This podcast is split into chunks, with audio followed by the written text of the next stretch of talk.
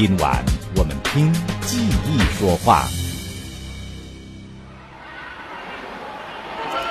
一九八七年一月五日，当大多数中国人还沉浸在元旦的喜庆气氛中时，在云南老山的中越边境线上，一场战斗即将打响。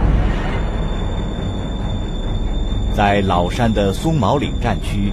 为了收复被越军占领的三幺零阵地，兰州军区第四十七军幺四幺师四二幺团，在黑暗中展开了一场名为“北虎行动”的奇袭作战。而在这次行动中，有一个人的身份极其特殊，他既是一名突击队员，又是一名战地摄影师。他就是时任兰州军区第四十七军的摄影干事柳军。为了最近距离的拍摄第一手战争资料，年仅二十六岁的柳军跟随第一突击队踏上了战场，而这也是他第一次接触真正的战斗。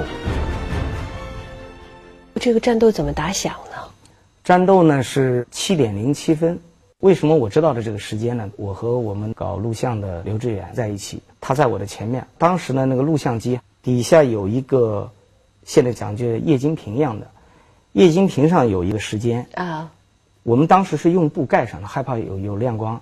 但是那一瞬间呢，我把它打开看了一眼，所以呢，我知道了这个时间。嗯，照相式的记忆记住了。因为那时候是胶片。后来当然还有作战史、指挥史啊，都有这个时间记录，所以我后来我知道了这个更准确的时间啊，和和那个后边作战史记录那个时间是吻合的。好，七点零七分，我们的突击队长刘阿平，他的枪里边呢，第一梭子子弹呢是谢光弹，你一扣动扳机，它子弹出来时候是有弹道的，嗯，就是有一道亮光，嗯，那么它就实际就是指示目标。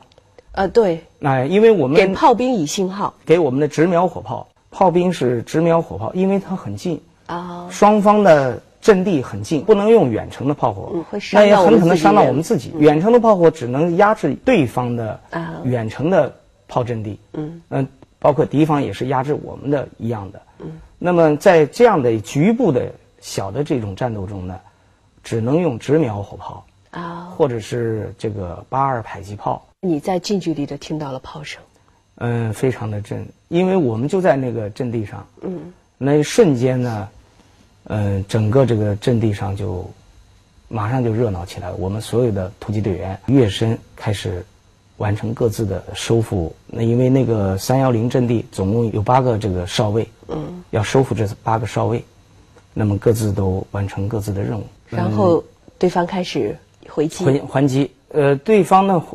反应的非常快，也就是在几秒钟的，嗯，就是我们这一梭子过去以后，我们的直瞄火炮开始对他的时候，他几乎就是在几秒钟的时候就开始还击。实际可能敌方也早有准备，所以那场战斗呢比较惨烈。当时年轻，什么都不怕。人说不怕死啊，嗯，我觉得没有人不怕死。去老山之前，没有到阵地上的时候，都说的不怕死。嗯，呃，在阵地上那时候没有参加过这个战斗的时候，也说不怕死啊，哎，也说不怕死。但是真正的你跟着突击队，从凌晨两点钟出发的时候，心里就是一直在不不平静。嗯，特别是刚才我说的，就是七点零七分的，那个突击队长的那一梭子子弹打起来以后，嗯，我可以说我的手是哆嗦的。嗯，因为马上呢，我们的。突击队员同时开始齐射，他们要完成自己的任务。就整个阵地铺天盖地的炮声、枪声、杀喊声，那一阵子，应该说自己的心都快跳出来了。啊！我觉得可能我有一分钟的紧张。嗯。一分钟以后，就异常的冷静了。可能就是这一分钟，就是一个生死关。人家讲的就是像过了这个北门关了，你什么都不怕。第一张照片我拍的时候，我是靠在石头上，因为那些整个我们要收复那个阵地，它就是石质的山，所以是顶在的石这个石头上，保持相机能够稳定。因为还是用了慢速度。第一张拍下了什么？整个因为天还没有亮，啊，拍了我们的远方的、我们后方的这个直瞄的呃火炮，还有我们的呃也有我们的重机枪、高射机枪，这是应该说前几张照片。因为我去的时候我就带了两个相机，还有手手上呢拴了一个傻瓜相机，当时叫富兰卡。嗯，呃，我我当时我已经计算过，我根本没有时间换胶卷，啊，就是不可能有这个时间，就是两个两个相机，嗯，加上手上有一个相机，三个相机，三个胶卷拍完也就完了，那时候一个胶卷能拍三十六张吧？三十六张，都拍完了吗？后来三个相机。拍完了，如果去前线的话，会不会有做好一些什么标志啊？我记得说缝上一个什么布，布上写上你的什么名字、你的血型。他每个人都有一个编号，比如说第一突击队突击队长是一杠一，当时的我们的突击队长叫刘阿平，啊嗯，他是呃成都军区的战斗英雄。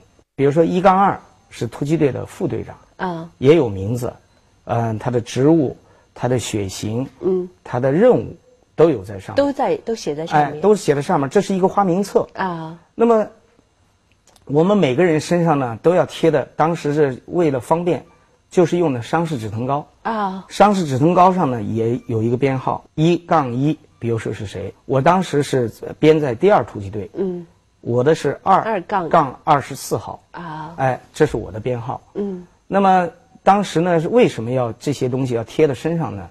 贴在身上主要是考虑到，如果这个人负伤了，对呀、负伤了以后呢，别人在救你的时候，一下就知道二二十四号是谁，嗯马上就知道，因为你这边有花名册。嗯嗯再一个呢，就是如果一旦这个人牺牲了，或者被炮弹炸飞了，那么找到了你一个身体的一部分的，比如说某一个肢体，或者是身体的某一个部分，就知道这个人的出处。嗯这个人是牺牲了，啊还是负伤了，还是怎么了？我们每个人身上都贴了有差不多几十到上百块的这个，比如说我身上就是贴满了二二十四号，那么其他人可能就他自己的编号，都贴的有自己的编号。二十世纪七十年代，在苏联的支持下，越南开始走上扩张之路。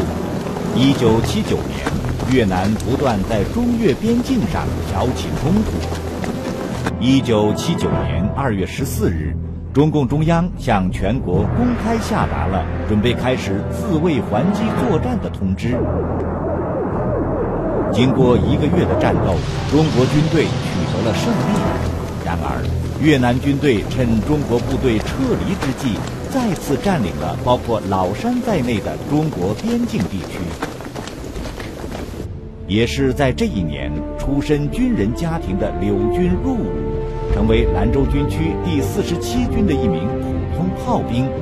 为了成为一名出色的军人，他刻苦训练，成为全团仅有的两名神炮手之一。一九八一年，柳军被调到团政治处，成为一名摄影师，并从此与摄影结下不解之缘。更让他没有想到的是，生活在和平年代的他，也有亲历战场、记录战争的机会。一九八五年十二月二十日，柳军跟随兰州军区第四十七军从陕西蒲城出发，在乘坐了七天七夜的闷罐车之后，柳军来到了云南老山前线。赴前线的时候是不是发枪啊？那肯定你可是你是一个摄影记者呀，你的最主要的这个符号是摄影记者。是，呃，对于我来说，照相机就是我手中的武器，因为我是首先是军人，我的职业是军人，他在战场上首先就是要有武器。当时那一场战争呢，我们是一场防御作战，作为军人来说也很特殊。那个时候有手榴弹，还有一种呢叫光荣弹。什么意思叫光荣弹？我们过去的手榴弹呢，投掷就是从你拉环儿到投出去的，嗯这个时间一般是五秒到七秒。啊光荣弹呢，就是从你拉响、拉开这个手榴弹这个环儿嗯到爆炸的时间嗯，是零点七秒。那也就是说要做好牺牲的准备。那是，就是咱们过去讲的叫“人在阵地在，是与阵地共存亡”，就是我宁肯牺牲，我绝不俘虏，所以它叫光荣的。做好牺牲的准备。你写遗书了吗？我没有写遗书，但是我留过遗言。我当时有录音，说的是什么？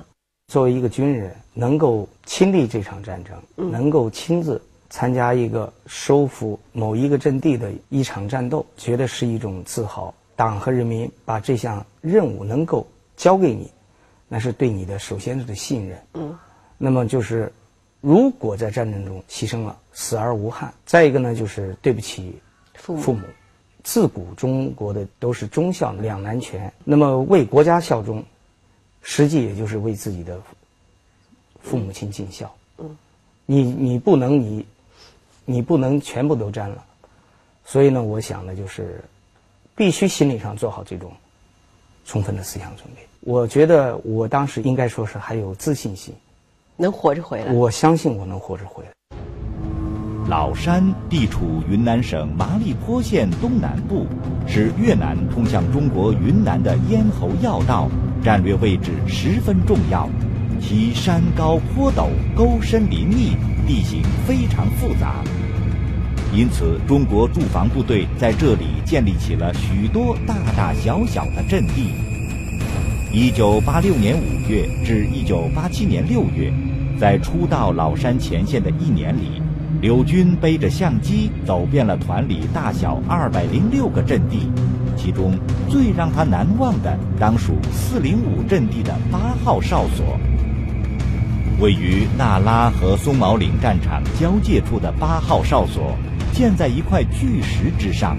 中国军队在岩石上部挖出了一个不足二点五平方米的猫耳洞，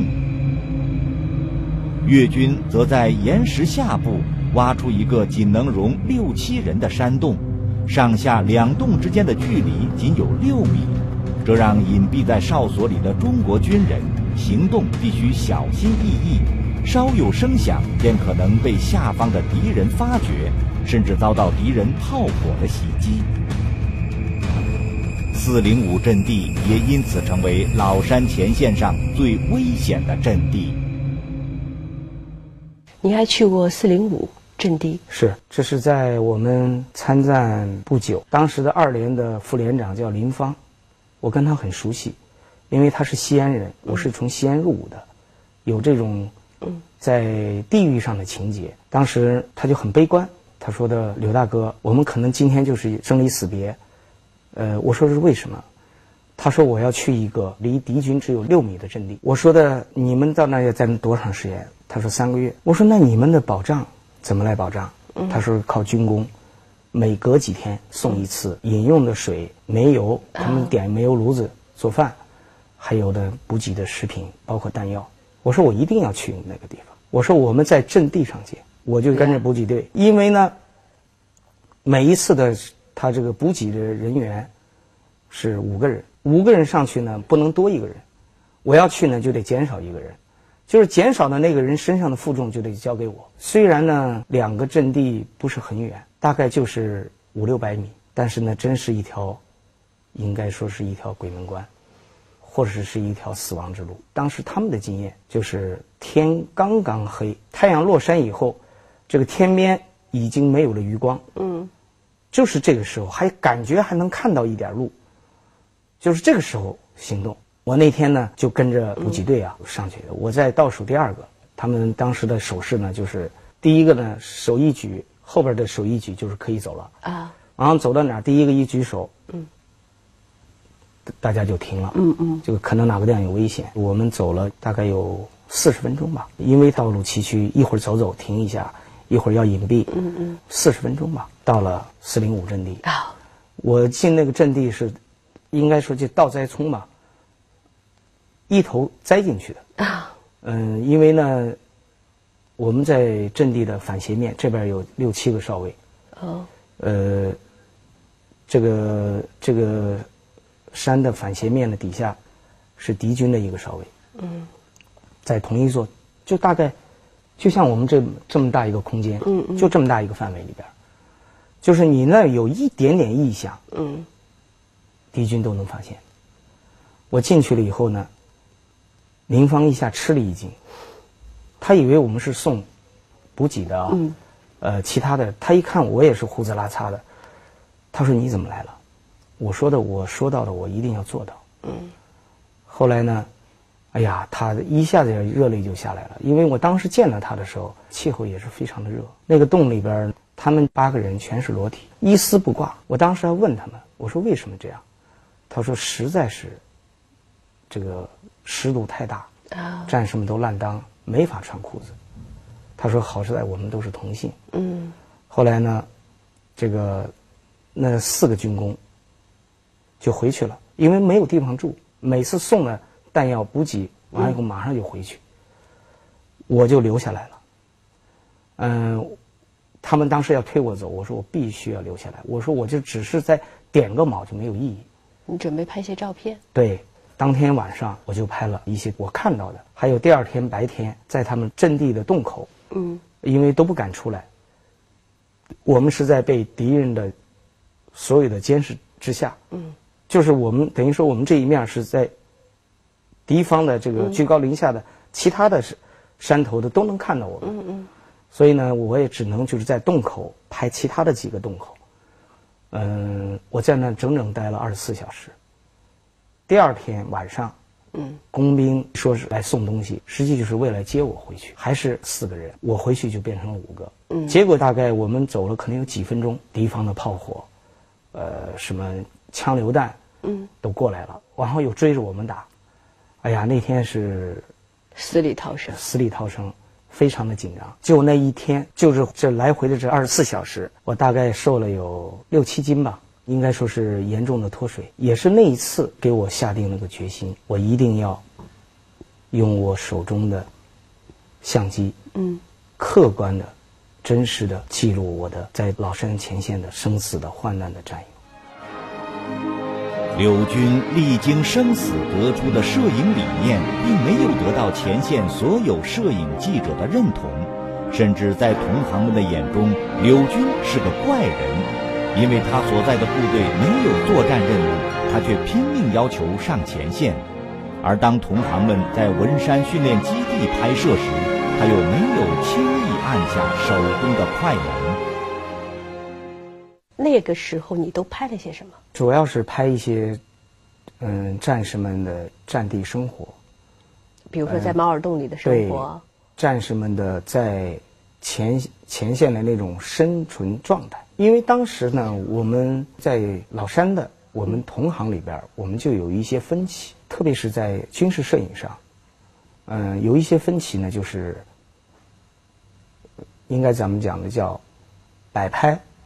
和抓拍，或者是说计时和非计时。那个时候，在关于老山前线的照片里边，有假的照片，还有是经过摄影者组织过的，嗯，或者是经过摄影者粉饰过的，哎，或者是摄影者呢强加给被摄对象的，嗯，这样的照片充斥了很多。那么我当时呢，我崇尚的是纪实，就是看到战士什么样的生活，嗯，就记录他什么样的生活，不要去人为的干预，或者是粉饰，或者是让战士按照你的主观意志，嗯，来拍一些东西。那个时候呢，我和我们的一些搞摄影的同志讨论过这些问题，甚至产生过一些分歧。那么我就想，在这之前，一九八六年的。十月十四日，我们曾经的另外一个团队，也有一个收复被敌军占领的一个高地的战斗。当时呢，我的战友王红也在那场战斗呢负了伤，脾脏被弹片啊击中，脾破裂。就是为了拍照片，就想到了，就是我们作为一个军事摄影记者，嗯，或者说是战地摄影记者，如果战斗打响，我们作为一个战地摄影记者，我们是退缩了，那么我觉得。我们对不起我们这个职业，嗯，你就不能叫战地记者。第二呢，就是作为一个军人，在生死关的时候，你退缩了，别人出去了，嗯，你怎么面对别人？嗯，再一个，我觉得军人是要有血性的，你军人，你就是要冲锋在在前。所以你算是真正的，只有参加过这种战斗，才能够说得上是经历过炮火的洗礼。是的。一九八六年底，驻守老山战区的第四十七军接到了收复三幺零阵地的命令，三批突击队员陆续出发，在枪林弹雨中，柳军用相机记录下了战士们英勇杀敌的众多瞬间。而让他悲伤的是，许多照片也成了战士们在这个世界上最后的纪念。是谁惨烈的牺牲让他至今都难以忘怀？又是什么原因让他被自己部队的炮火瞄准，差点身亡？明天同一时间，请继续收看《中越边境的生死瞬间》下集。